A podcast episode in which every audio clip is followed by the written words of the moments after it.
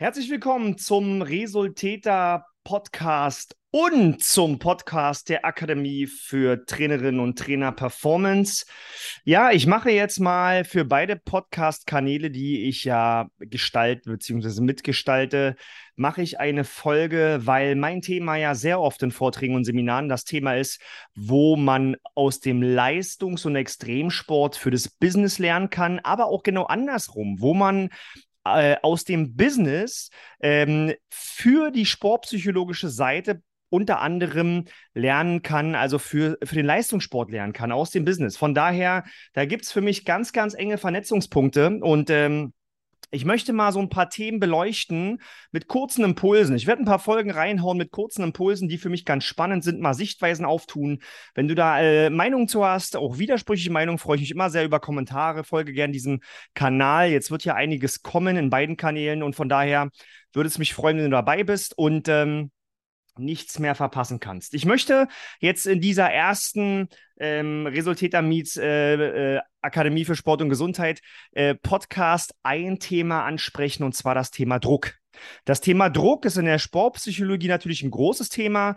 Ähm, ich hatte gerade erst gestern die Situation im Leistungssport, äh, der Druck zwischen Trainer und Athlet ja, die Ansprüche des Trainer umzusetzen als Athlet, dem, der Umgang mit Druck. Ich kenne es aber auch, Druck bei Wettkämpfen, Publikum und so weiter. Ich kenne es aber genauso auch aus dem Business. Der Druck zu verkaufen, der Druck bei Pitches, ja, wenn ich was pitche, dieser, dieser Mut, der dazugehört, auch eine Zahl zu nennen, der Druck, wenn ich Vorträge halte und ähm, ich möchte einfach mal äh, eine Aussage tätigen, die mir ähm, auf die ich schon öfter indirekt vielleicht hingewiesen habe, die mir auch über den Weg gelaufen ist, letztens, als ich nochmal eine Sportdokumentation gesehen habe. Und zwar, Druck ist ein Privileg.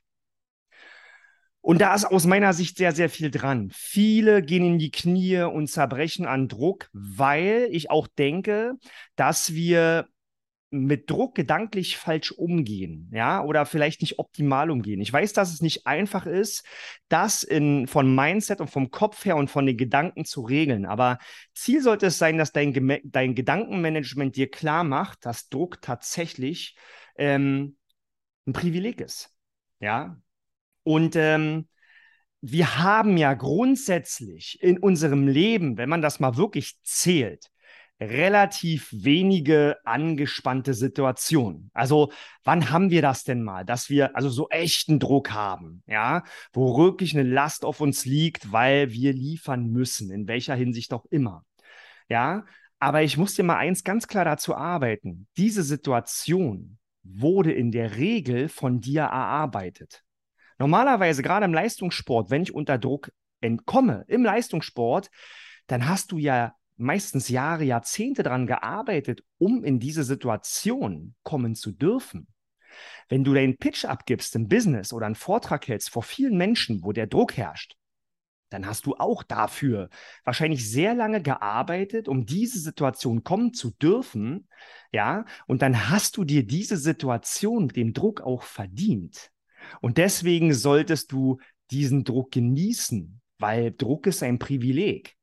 Ja, und ähm, es ist klar, dass Druck immer so einen Aspekt von Anstrengung hat und dass es natürlich manchmal hart ist in diesen Situationen. Ja, aber grundsätzlich, wer will denn schon mal ein Leben führen, wo ich nie unter Druck gerate? Was, was ist denn in diesem Leben dann los? Dann hast du auch wenig Chance, erfolgreich zu sein.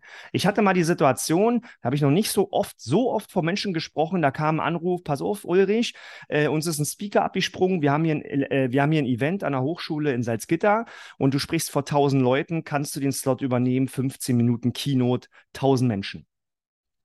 Ja, und äh, frech habe ich natürlich Ja gesagt, ja, weil natürlich auch immer eine Chance ist. Und ich mir offensichtlich ja auch die Situation verdient habe, dass die dann zuerst an mich gedacht haben. Und damit war dieser Druck, damit umzugehen, für mich ganz klar ein Privileg. Und deswegen habe ich da dann auch performt. Äh, war wahrscheinlich nicht meine beste Leistung, aber ich habe performt, habe ein tolles Netzwerk entwickelt und zum Schluss unterm Strich war die Resonanz dann doch ganz gut. Und deswegen will ich das für dich als mit, will ich dir mitgeben, ob jetzt im Sport oder im Business, ob du aus der Trainerin-Sicht guckst oder aus der Sportlerin-Sicht guckst, dass der Umgang mit Druck auch immer ein Bewertungs, eine Bewertungssicht ist. Ja, das kannst du mal für dich und deine Athletinnen oder für dich und deine Mitarbeitenden oder Unternehmerinnen reflektieren. Ja, und ich finde diesen Impuls sehr spannend, weil der wahnsinnig viel ändern kann. So, und damit wünsche ich dir ja ganz viel Spaß und ich bin gespannt auf deine Rückmeldung. Zieh durch.